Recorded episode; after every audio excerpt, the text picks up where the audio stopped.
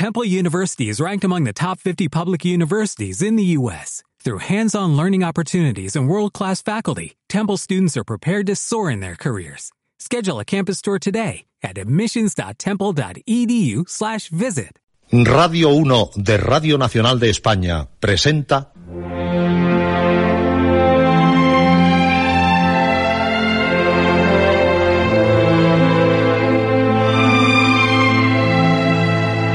Historias.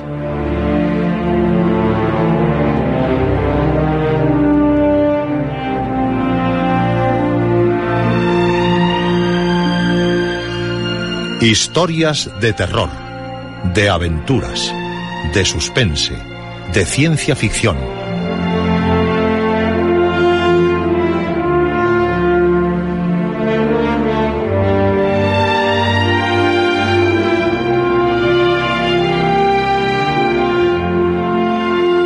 Un programa escrito y dirigido por Juan José Plans. Esta noche, Lázaro, primera parte.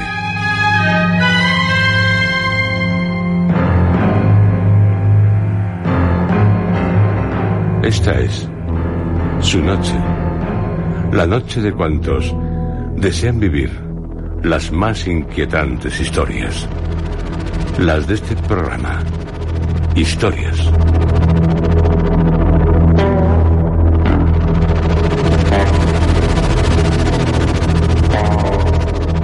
Les ofrecemos en esta noche la del sonido del miedo, uno de los más estremecedores relatos de Leónidas Andreyev, Lázaro. El frío de la tumba es sin duda tan intenso y su oscuridad tan profunda que no hay sobre la tierra calor ni luz capaces de confortar al resucitado y disipar las tinieblas de sus ojos.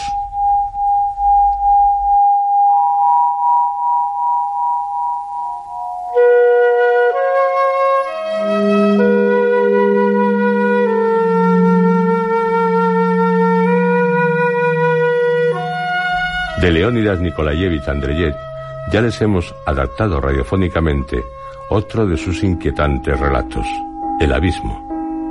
Su cuento Lázaro es de los que no se olvidan. Andreyev fue un notable escritor ruso nacido en Oriol en 1871 y muerto en Repino, Leningrado, en 1919. Vivió durante muchos años en Finlandia, dedicándose a desarrollar una intensa propaganda bolchevique. Libros de cuentos como Érase una vez, 1901, El gobernador, 1906, Los siete ahorcados, 1908, dejan bien claro el malestar espiritual de la sociedad rusa a poco de estallar la revolución de 1917. Andreyev es el punto extremo de la literatura pesimista. En muchos de sus cuentos, La risa roja, 1904, El horror, la locura y la muerte se nos ofrecen con tal intensidad que raya en lo patológico. Sus dramas más famosos fueron La vida del hombre, 1907, Las máscaras negras, 1908 y Anatema, 1909.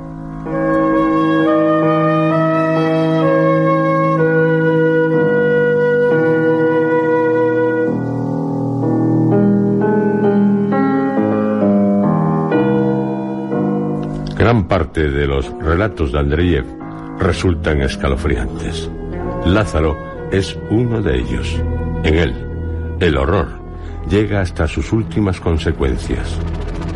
Con gran maestría nos introduce en un abismo del que no resulta fácil salir. Quienes lo hayan leído lo saben y quienes no lo comprobarán ya.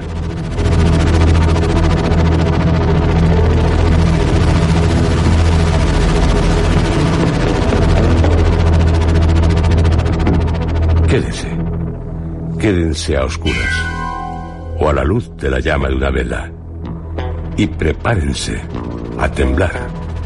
Van a comenzar a vivir en un mundo caótico, extraño, angustiante, en el mundo de Lázaro.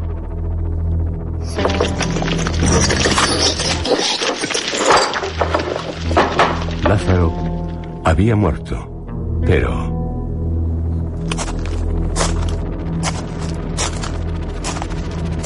Cuando Lázaro salió de la tumba, donde la muerte, por espacio de tres días y tres noches, le había tenido bajo su enigmático poder, cuando volvió vivo a su casa, pasaron durante algún tiempo inadvertidas las singularidades siniestras que habían de hacer más adelante terrible hasta su nombre. Radiantes de júbilo porque había vuelto a la vida, sus amigos y su familia le mimaban como a un niño, saciaban su ávida ternura cuidando solícitos de todo cuanto le concernía, su comida, su bebida, sus ropas. Le vistieron con suntuosidad, un traje color de esperanza y de risa le envolvió como a un novio.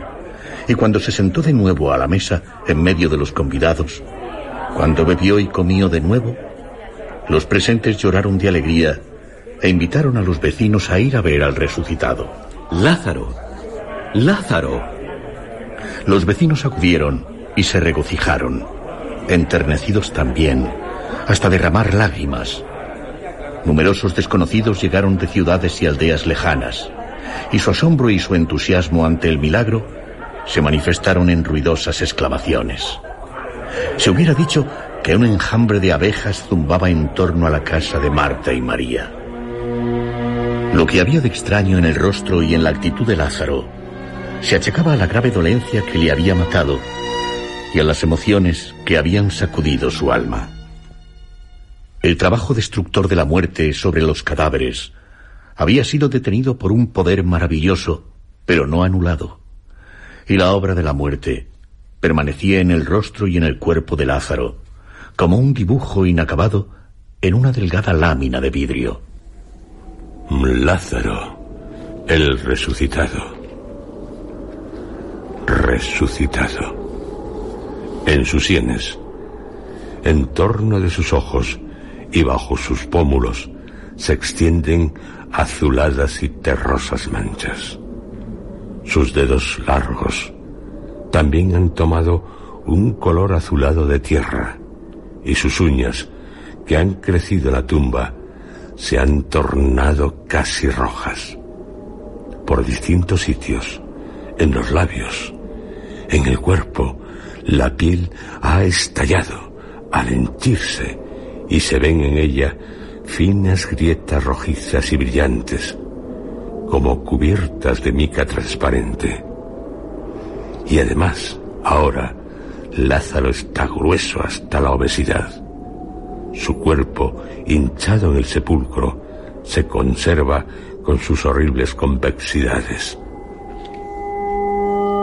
Sin embargo, el olor nauseabundo a muerto que impregnaba el sudario y sus miembros no había tardado en disiparse por completo.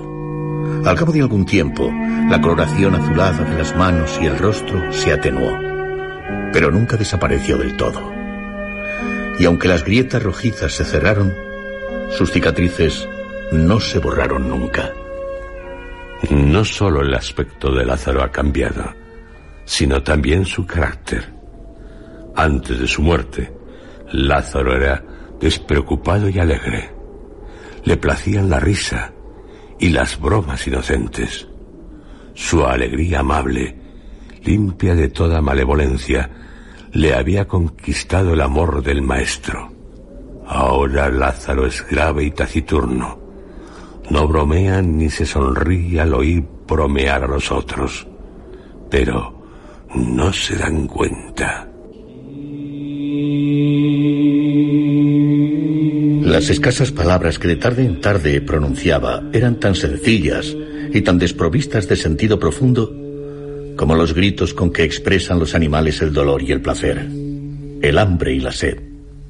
Eran de esas palabras a las que puede un hombre limitar su vocabulario, seguro de que nadie podrá deducir nunca de ellas lo que alegra o tortura su alma. El rostro de Lázaro, sentado a la mesa del festín, entre sus parientes y amigos es el de un cadáver sobre el que las tinieblas de la muerte han reinado tres días, envuelto en sus vestiduras de fiesta, fulgurantes de amarillo oro y de sangrientas púrpuras, el resucitado, inerte y mudo, es ya un hombre espantosamente distinto a los demás. Pero nadie lo nota aún. Amplias ondas de alegría, ora acariciante, ora ruidosa, le circundaban. Cálidas miradas de amor se posaban en su faz, aún helada por el frío de la tumba. La mano ardiente de un amigo acariciaba su mano azulosa y plúmbea. Músicos llamados para la fiesta tocaban el caramillo y el címbalo, la cítara y el salterio. Diríase que en torno a la feliz morada de Marta y María zumbaba un enjambre de abejas, cantaban los grillos, gorjeaban los pájaros. Un imprudente levantó el velo. Con una palabra inoportuna, un imprudente rompió el dulce encanto y descubrió la verdad desnuda. Aún no se había acabado de formular su pensamiento en su cerebro cuando, sonriente, preguntaron sus labios. Lázaro, ¿por qué no nos cuentas algo del otro mundo? Todos, al oír la pregunta, enmudecieron de estupor, como si no se hubieran dado cuenta hasta entonces de que Lázaro había estado muerto tres días. Le miraron con ansiedad, esperando su respuesta. Pero Lázaro guardó silencio. Insistió asombrado el imprudente. ¿No quieres contarnos nada? ¿Tan terribles son tus recuerdos? Recuerdos del otro mundo. ¿Tan terribles son? Sus palabras seguían adelantándose a su pensamiento. De lo contrario, no hubieran hecho esta pregunta, que llenó su propio corazón, escapada apenas de su boca, de un terror espantoso.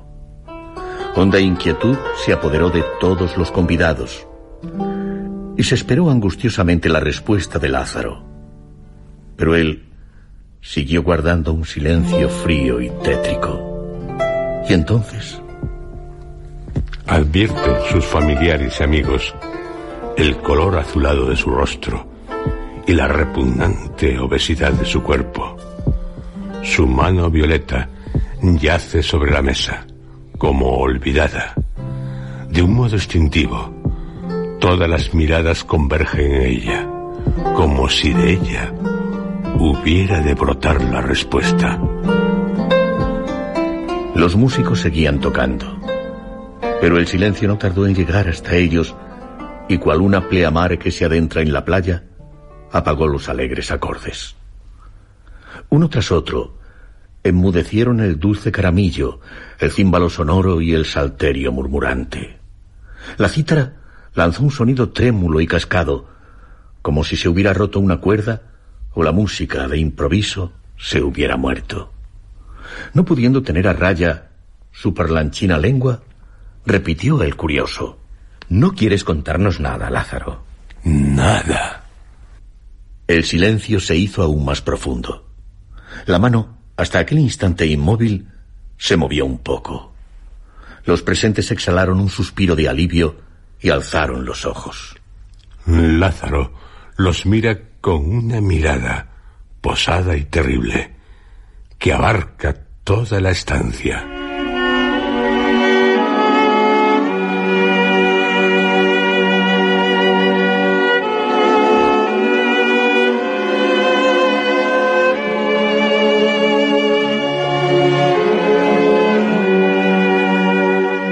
Hacía tres días que Lázaro había salido de la tumba. Desde aquel día, mucha gente sintió el influjo destructor de su mirada. Pero ni los que fueron mortalmente heridos por ella, ni los que encontraron en las fuentes misteriosas de la vida, tan misteriosas como la muerte, energía para resistirla, pudieron explicar nunca el no sé qué terrible inmovilizado en el fondo de sus negras pupilas. En los ojos de Lázaro no se pintaba la intención de ocultar nada, ni de decir nada tampoco, sino la frialdad de un alma en absoluto indiferente.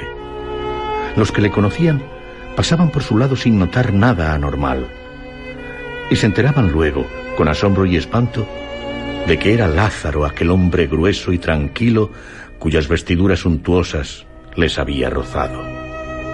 El sol no cesaba de brillar ante la mirada de Lázaro, ni el arroyo de murmurar, ni el cielo de ser azul y puro.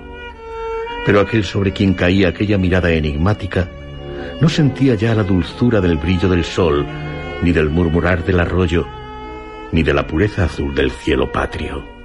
A veces el hombre que había visto a Lázaro empezaba a llorar a lágrima viva, a mesarse los cabellos, a pedir socorro como si se hubiera vuelto loco. Pero eso era lo menos frecuente. Casi siempre el que había visto a Lázaro empezaba a morir tranquilo y silencioso. Agonizaba años y años, declinaba, iba aniquilándose, secándose, descolorándose, semejante a un árbol que trasplantado a un terreno pedregoso va perdiendo la savia. Los primeros, los que gritaban y se retorcían como poseídos, sanaban a veces. Los segundos, nunca. ¿No quieres, pues, Lázaro, contarnos lo que has visto en el otro mundo? Pero ahora su voz era apagada y lúgubre, y de sus ojos emanaba un tedio mortal, cuyo polvo gris cubría todos sus rostros. Los invitados se miraban unos a otros con un asombro estúpido, como preguntándose por qué se habían congregado en torno de aquella mesa suntuosa. La conversación se extinguió. Ya es hora de retirarse, decían, pero no lograban vencer la apatía, el embotamiento que paralizaba su voluntad y debilitaba sus músculos. Permanecían en sus asientos, apartados unos de otros, cual dispersas lucecillas nocturnas en la soledad campesina. No obstante, los músicos, como se les había pagado para que tocasen, empezaron de nuevo a tocar, y de nuevo los dulces acordes, ya melancólicos, ya alegres, resonaron. La música seguía siendo tan armoniosa como antes, pero los invitados la escuchaban con extrañeza. No comprendían ya la necesidad de que unos cuantos hombres hubieran ido allí a rascar unas cuerdas o a soplar, inflando sus carrillos, unos tubitos para producir un ruido absurdo y complicado. ¿Qué tenía aquello de bonito? Toca muy mal. Los músicos, ofendidos, se retiraron. Los invitados les imitaron y se fueron uno tras otro, pues era ya de noche y cuando envueltos en las silenciosas tinieblas esperaban a respirar con más facilidad, cada uno de ellos vio aparecer ante sus ojos la imagen de Lázaro, aureolada de un fulgor siniestro, con el rostro azul de cadáver, el esplendoroso traje de boda y las frías pupilas, en cuyo fondo se había coagulado el horror. Quedáronse ante la espantosa y sobrenatural visión tan clara en las tinieblas, del que había estado tres días bajo el dominio de la muerte, inmóviles, como petrificados. Durante tres días, Lázaro había estado muerto. Tres veces el sol había salido y se había puesto, y él, entre tanto, estaba muerto. Los niños jugaban, cantaba sobre las guijas el agua, y él estaba muerto. El polvo del camino real se levantaba en grises nubes, y él estaba muerto. Lázaro está de nuevo entre los vivos. Se codea con ellos. Y desde el fondo de sus negras pupilas, el insondable más allá mira a los humanos. Nadie se cuidaba ya de Lázaro. Ya no tenía ni amigos ni parientes. El gran desierto que rodeaba la ciudad santa llegaba hasta su puerta y no tardó en atravesar el umbral de la casa del resucitado, en cuyo lecho se tendió cual una esposa. Nadie se preocupaba de Lázaro. Marta y María, sus hermanas, le habían abandonado. Marta vaciló largo tiempo antes de marcharse, preguntándose quién le mantendría y le consolaría. Lloró y rezó mucho. Pero al fin una noche, una noche en que el viento mugía en el desierto y los cipreses se inclinaban sibilantes sobre el tejado de la casa, se vistió sin ruido y se fue. Lázaro oyó el golpeteo de la puerta que Marta había dejado mal cerrada y el viento movía con violencia. Pero no se levantó, no salió, no fue a ver lo que sucedía. Y toda la noche los cipreses silbaron y la puerta giró sobre sus goznes quejumbrosa, dejando penetrar en la casa al desierto glacial e insaciable.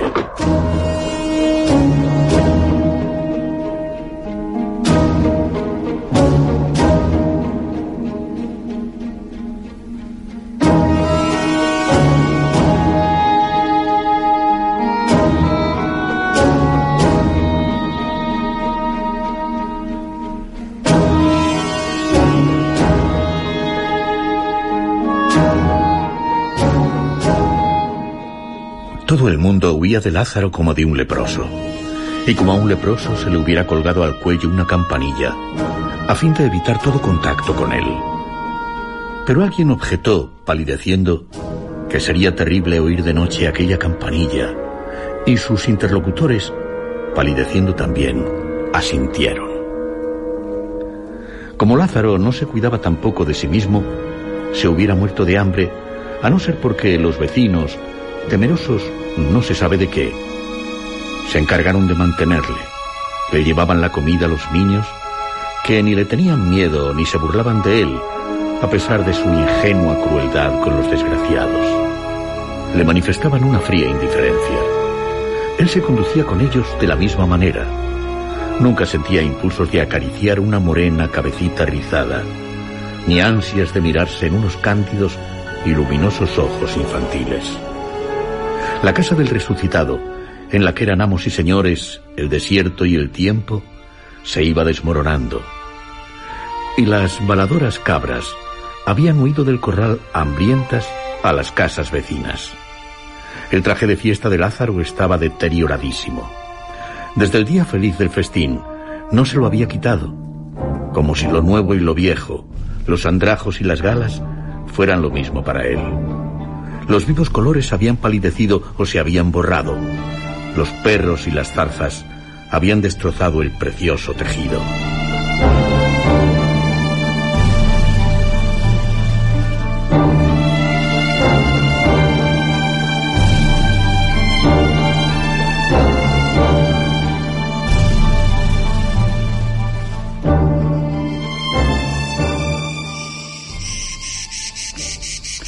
Un día, mientras reinaba el sol implacable, verdugo de todo ser viviente, y hasta los alacranes se escondían bajo las piedras y se retorcían locamente, ansiosos de picar. Lázaro permanecía sentado inmóvil, bajo los abrasadores rayos, levantadas al cielo la azulada faz, la barba inculta. Cuando todavía la gente le hablaba, alguien le preguntó. ¿Te gusta estar sentado al sol, pobre Lázaro? Sí. El frío de la tumba es sin duda tan intenso y su oscuridad tan profunda que no hay sobre la tierra calor ni luz capaces de confortar al resucitado y disipar las tinieblas de sus ojos.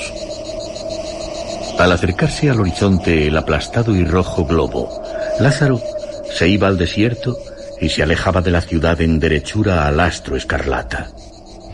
Los que se aventuraron a seguirle para saber qué hacía de noche en el desierto, conservaron siempre en la memoria, como grabada en una placa inalterable, la silueta de un hombre alto y grueso, destacándose en relieve sobre el fondo púrpura de un disco enorme. Los terrores de la noche les ahuyentaron y los espías del resucitado no supieron nunca qué iba a hacer al desierto. Pero la negra silueta sobre el fondo rojo se incrustó para siempre en su cerebro.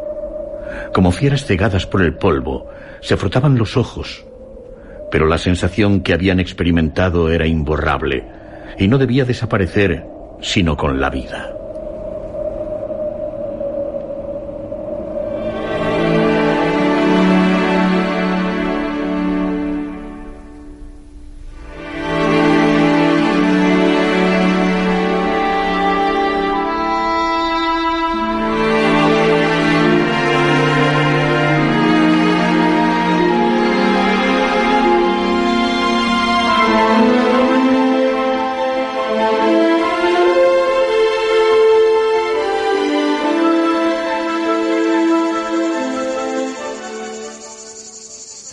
Había gente que vivía lejos y no había visto nunca a Lázaro, aunque había oído hablar de él. A impulsos de una curiosidad osada, más fuerte que el miedo y alimentada por el miedo, se acercaba disimulando la angustia de su corazón al hombre sentado al sol y le hablaba. Por entonces, el aspecto de Lázaro había cambiado un poco y no era tan terrible. En los primeros momentos, los forasteros se sonreían juzgando unos estúpidos a los hijos de la ciudad santa. Pero cuando su gesto y su actitud eran tan singulares que los hijos de la ciudad santa los reconocían al punto, exclamaban compasivamente. A ese loco le ha mirado Lázaro. Y llenos de lástima, callaban y alzaban los brazos al cielo. Valientes guerreros que no sabían lo que era el miedo acudían con ruido de armas. Jóvenes dichosos llegaban cantando y riendo. Opulentos hombres de negocios deteníanse ante Lázaro haciendo tintinear su oro. Altivos sacerdotes dejaban su báculo a la puerta del resucitado. Pero nadie se iba como había venido. Una sombra terrible descendía sobre las almas y le daba un aspecto nuevo al viejo mundo. Y he aquí cómo traducían sus sentimientos los que, después de la fatal visita, tenían aún ganas de hablar. Cuantos objetos ven los ojos y tocan las manos, parecen vacíos, ligeros, transparentes, a manera de sombras claras en las tinieblas de la noche. Pues las grandes tinieblas que envuelven la creación no las disipa el sol, ni la luna, ni las estrellas. Cubren la tierra con un velo negro sin límites, la abrazan cual brazos maternos. Penetran todos los cuerpos, el hierro y la piedra, y las partículas de los cuerpos pierden toda cohesión. Las tinieblas penetran en el fondo de las partículas, y las partículas de las partículas se disocian. Pues el gran vacío que envuelve la creación no lo llenan lo visible ni lo invisible, ni el sol ni la luna, ni las estrellas reina de todas partes, penetrándolo todo, separándolo todo, los cuerpos de los cuerpos, las moléculas de las moléculas. Los árboles clavan sus raíces en el vacío, y ellos a su vez están vacíos. Los templos, las casas, los palacios, vacíos también, se alzan sobre el vacío y diríase que van a hundirse. Y en el vacío se agita el ser humano, ligero y vacío como una sombra pues el tiempo no existe, y el principio y el fin de todo se juntan. Resuenan aún los martillazos de la construcción de una casa cuando se ven las ruinas, y al punto ni las ruinas se ven. Apenas nace el hombre, se encienden a su cabecera los cirios funerarios, no tardando el vacío en suceder al hombre y a los cirios. Y rodeado el vacío y tinieblas, el hombre desesperado tiembla ante el horror del infinito. Así hablaban los que aún tenían ganas de hablar. Pero los que no querían hablar y morían en silencio, hubieran podido, sin duda, decir mucho más.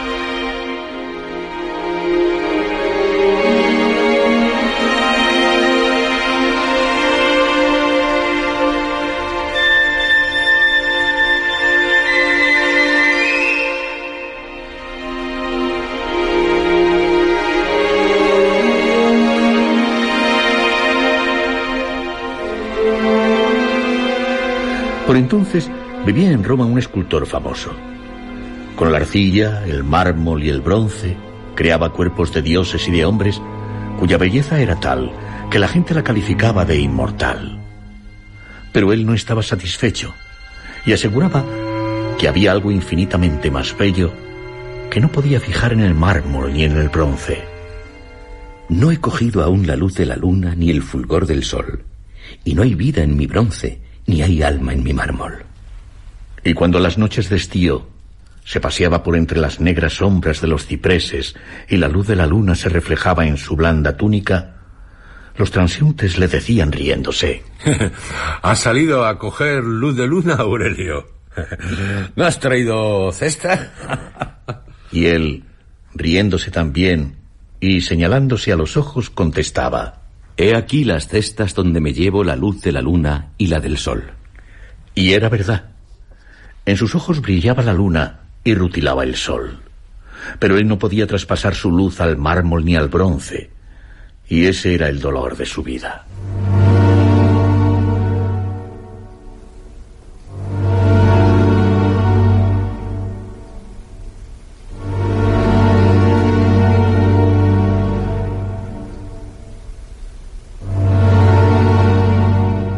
Descendía de una antigua familia patricia. Tenía una mujer excelente y unos hijos encantadores. Su dicha parecía completa. Cuando el ruido de la sombría gloria de Lázaro llegó hasta él, se aconsejó de su mujer y sus amigos y emprendió el largo viaje a Judea para ver al que había milagrosamente resucitado. Se aburría y esperaba que nuevos paisajes avivarían su atención cansada. Lo que contaban del resucitado no le asustaba. Había meditado mucho sobre la muerte y había llegado a la conclusión de que no debía mezclarse su idea con la de la vida. Al lado de acá está la vida y al de allá la muerte misteriosa. Y mientras viva el hombre, lo más acertado que puede hacer es deleitarse en la belleza de lo viviente. Y hasta acariciaba la esperanza un tanto ambiciosa de transmitirle a Lázaro tal convicción y volver a la vida su alma como lo había sido su cuerpo. Aquello parecía tanto más fácil cuanto que los extraños rumores que circulaban respecto a Lázaro no eran sino una expresión lejana y apagada de la verdad, una advertencia vaga contra algo horrible.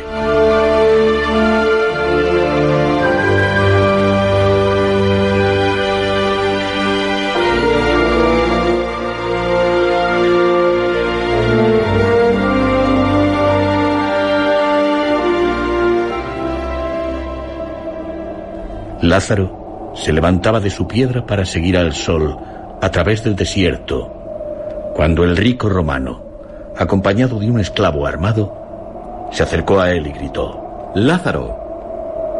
Lázaro vio el bello y orgulloso rostro aureolado de gloria, las vestiduras claras y las piedras preciosas que rutilaban al sol. Los rojizos rayos ponían en la cabeza y el rostro de Aurelio la belleza del bronce mate. Dócilmente, Lázaro volvió a sentarse y bajó con expresión cansada los ojos. No eres guapo, en efecto, pobre Lázaro. Eres horrible, amigo mío. La muerte no estaba emperezada cuando caíste imprudentemente bajo sus garras. Pero estás gordo como un tonel. Y la gente gorda no es mala, que dijo el gran César. No comprendo por qué te tienen miedo. ¿Me permites pasar la noche contigo? Esa tarde y no he buscado posada. Nadie le había hecho nunca semejante petición a Lázaro. ¿Qué contestó? No tengo cama. He sido soldado y sé dormir sentado. Encenderemos fuego. No tengo leña. Entonces charlaremos como dos viejos camaradas en la oscuridad. Supongo que tendrás un poco de vino. No tengo vino. Ahora me explico por qué estás tan tétrico. ¿Por qué no amas tu segunda vida? no tienes vino. Bueno, ¿qué vamos a hacerle? Nos pasaremos sin él. Hay palabras que achispan tanto como el falerno. Aurelio despidió al esclavo con un gesto, y solos ya él y Lázaro siguió charlando. Pero diríase que a medida que el sol declinaba, la vida se retiraba de las palabras del escultor. Resonaban vacías e incoloras. Se tambaleaban como borrachos, resbalaban y caían cual entorpecidas por la angustia y la desesperación. Y negros precipicios se abrían entre ellas como lejanos precursores del gran vacío y las grandes tinieblas. Soy tu huésped y no me ofenderás, Lázaro. La hospitalidad es un deber hasta para los que han estado tres días muertos, pues duró tres días, según me han contado tu estancia en la tumba. Debe de hacer frío allí, y a eso se debe sin duda tu mala costumbre de privarte de fuego y vino. A mí me gusta la luz. ¿Y en esta tierra oscurece tan deprisa? La línea de tu frente y de tus cejas es muy curiosa. Produce la impresión de un palacio destruido por un terremoto y cubierto de cenizas. Pero ¿por qué llevas ese traje tan feo y tan extraño? Según he visto en esta tierra, los novios se visten así. ¿Acaso es hoy el día de tu boda? El sol se hundía en el horizonte. Una gigantesca sombra negra llegaba de oriente. Parecían oírse en la arena pisadas de enormes pies descalzos. El viento frío azotaba la espalda del escultor. Pareces aún más grande en la oscuridad, Lázaro. Se diría que has engordado en algunos minutos. ¿Te nutres quizá de tinieblas? Me gustaría tener fuego, aunque fuera una hoguera muy pequeñita. Tengo un poco de frío. Las noches son en esta tierra demasiado frescas. Aunque no se ve, yo juraría que estás mirándome, Lázaro. Sí, estás mirándome. Lo siento. Y en este instante estás sonriéndote. Cerró la noche. El aire pareció impregnarse de su pesada oscuridad. Qué agradable será ver mañana salir de nuevo el sol. Soy escultor, ¿sabes? Un gran escultor, según aseguran mis amigos. Creo, si eso se llama crear. Pero para crear se necesita luz. Le doy vida al mármol inerte. Fundo el bronce sonoro en la llama, en la ardiente llama.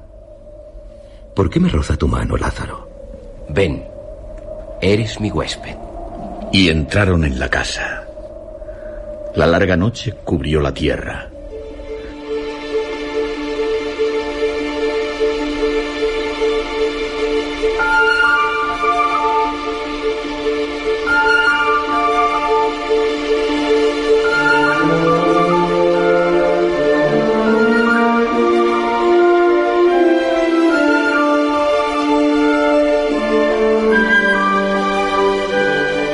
Y bastante alto el sol, el esclavo, que llevaba esperando a su amo largo rato, decidió ir en su busca.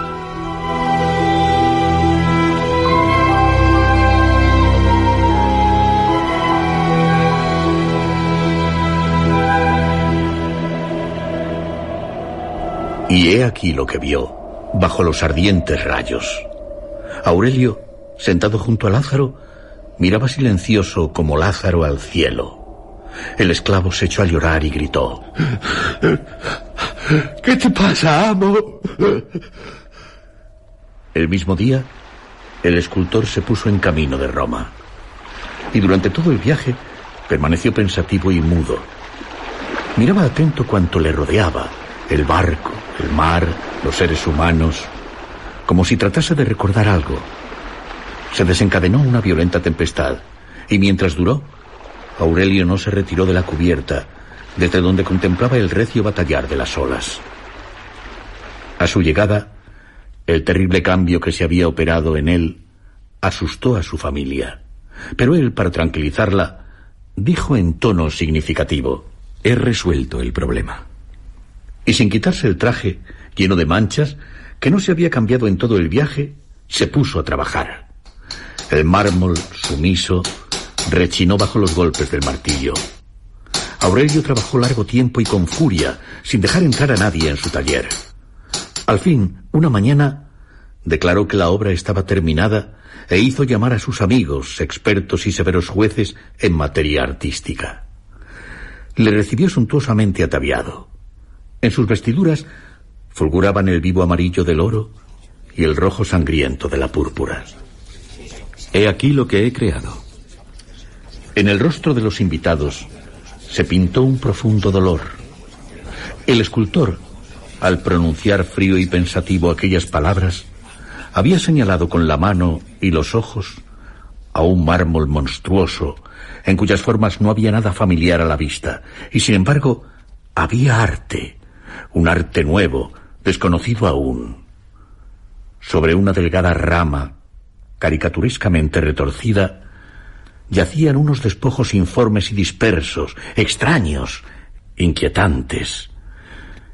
Y como por acaso, sobre uno de aquellos fragmentos, una mariposa, cincelada de un modo admirable, abría sus alas transparentes, trémulas de sed de volar.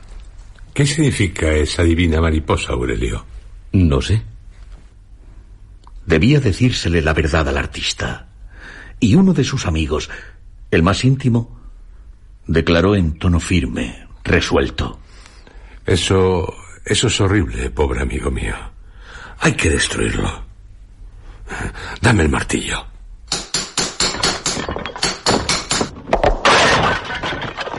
E hizo añicos la monstruosa obra, dejando solo intacta a la mariposa.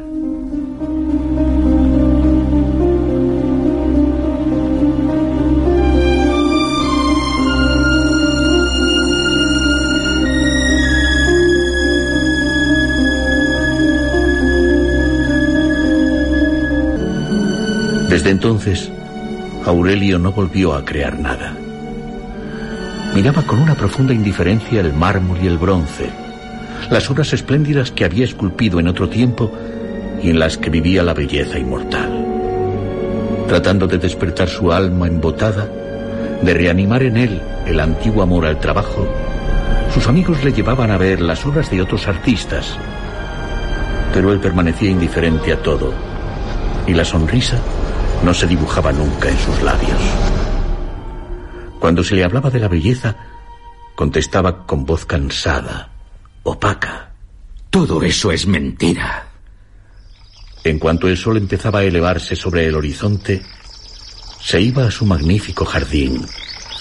Buscaba un sitio no sombreado y entregaba sus ojos sin brillo y su cabeza descubierta al ardor implacable y al fulgor deslumbrante del astro. Mariposas blancas y rojas revoloteaban sobre la fuente. El agua manaba reidora de los labios burlones de un fauno. Aurelio, sentado e inmóvil, era como un pálido reflejo de aquel que, a la entrada del desierto, estaba también sentado, inmóvil, bajo el fuego del sol.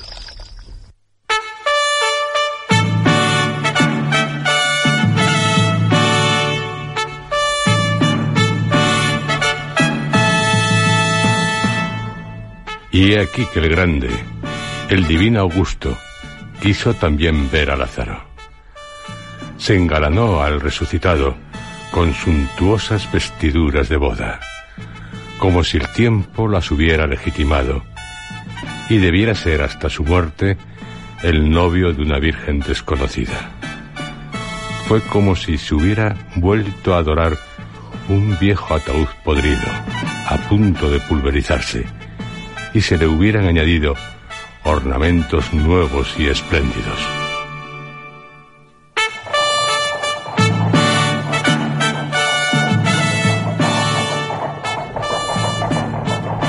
La conducción de Lázaro a Roma fue solemne. La caravana parecía en verdad un cortejo nupcial. Todos llevaban claras y bellas túnicas y sonaban delante las trompetas de los heraldos para abrirles paso a los enviados del emperador. Pero los caminos estaban desiertos. En el país natal del resucitado por milagro se maldecía su nombre odiado y las gentes huían al solo anuncio de su terrible acercamiento. Las trompetas de cobre sonaban en el vacío y solo el desierto contestaba con su eco prolongado.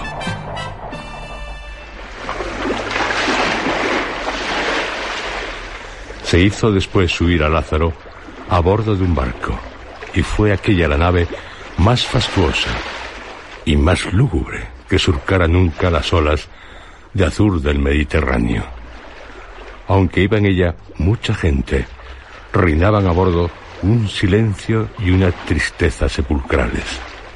Y el agua parecía llorar, desesperada, al rozar la curva armoniosa de la proa.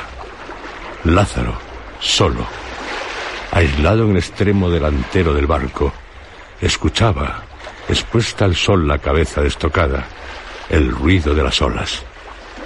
Lejos de él, los marineros y los enviados yacían sentados o tendidos, masa confusa de sombras angustiadas, taciturnas e inertes.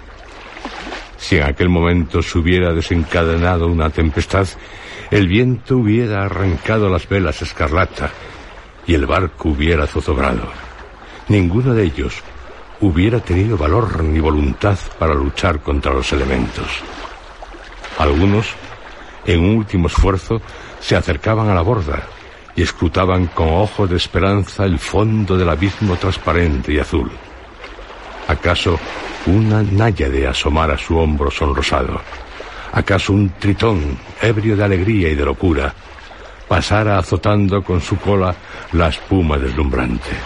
Pero el mar estaba desierto y el abismo marino estaba también desierto y mudo.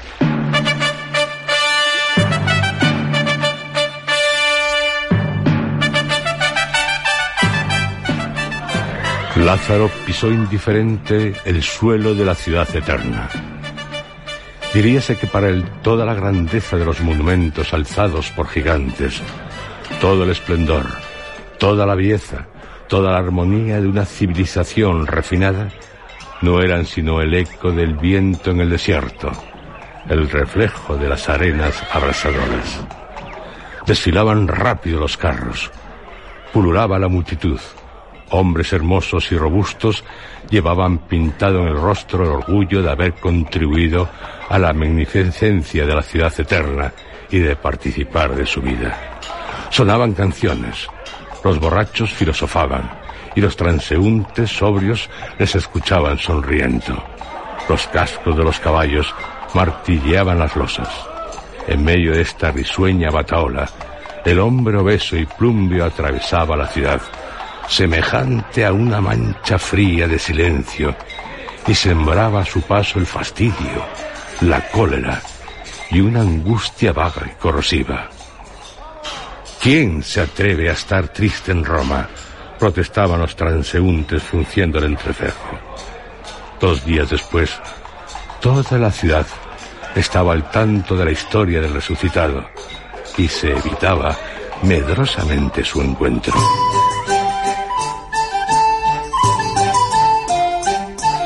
Pero había también en la capital muchos ciudadanos audaces, confiados más de lo debido a su energía, y Lázaro obedeció sumiso a su temeraria llamada. Los negocios de Estado obligaron al emperador a retardar la audiencia, y el resucitado frecuentó durante siete días la sociedad romana.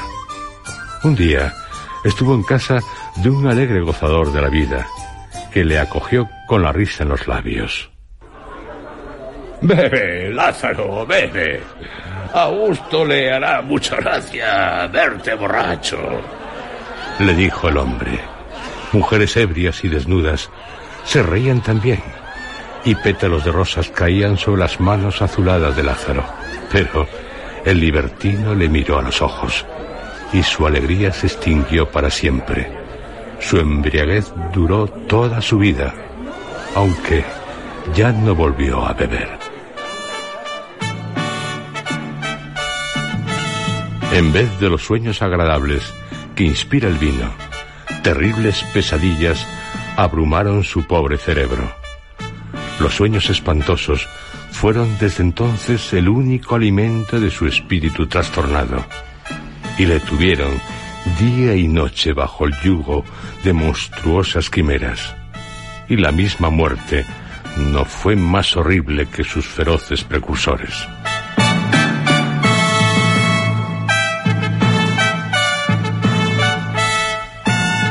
Estuvo también Lázaro en casa de un joven y una joven que se amaban y eran felicísimos.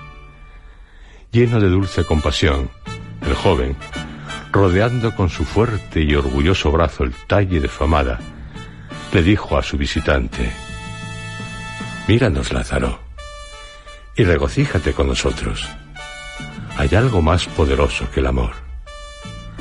Lázaro los miró y siguieron amándose, pero su amor se tornó triste y sombrío, como los cipreses de los cementerios, cuyas raíces se nutren de la podredumbre de las tumbas y cuyas copas negras buscan en vano el cielo en la paz del atardecer. Lanzados el uno en los brazos del otro, por la ignota fuerza de la vida, mezclaban las lágrimas con los besos, el placer con el dolor, y se sentían doblemente esclavos, esclavos sumisos de la vida despótica, esclavos inermes de la nada amenazadora y silenciosa, siempre unidos, siempre separados, brillaban como dos estrellas para apagarse en la oscuridad de la noche.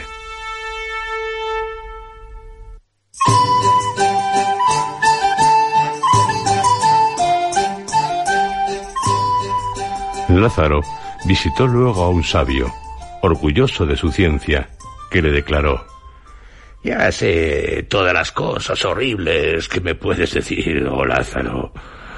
¿Con qué cosa que yo no sepa puedes asustarme?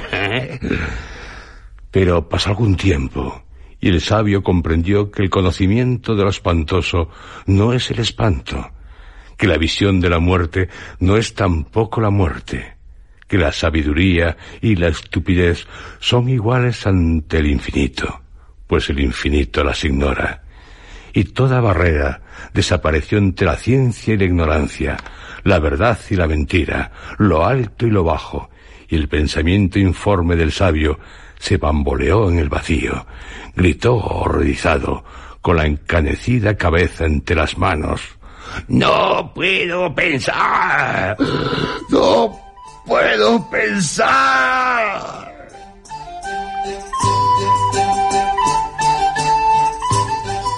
Y bajo la mirada indiferente del resucitado, la vida perdía su sentido y sus alegrías evaporaban se empezó a decir que era peligroso enseñarle un hombre así al emperador, que lo mejor sería matarle, enterrarle a escondidas y hacer creer que había desaparecido.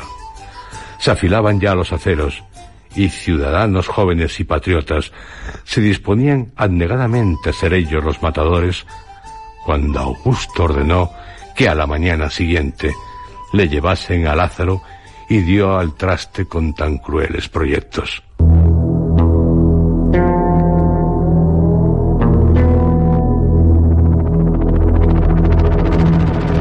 En nuestro próximo programa, el final de Lázaro, de Leónidas Andreyev. No se lo pierdan, ni tampoco el relato que les ofreceremos de O. Henry, El sueño. Si uno estremece, el otro también.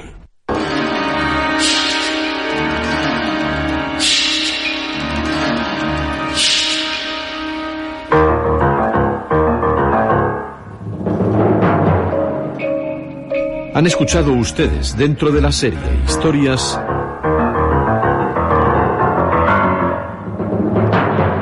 Lázaro, primera parte.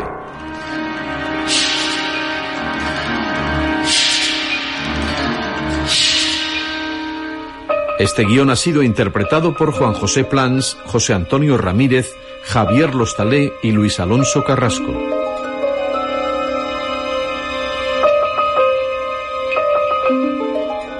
Efectos especiales Joaquín Úbeda. Realización técnica Adolfo Abarca y Manuel Álvarez. Dirección Juan José Plans.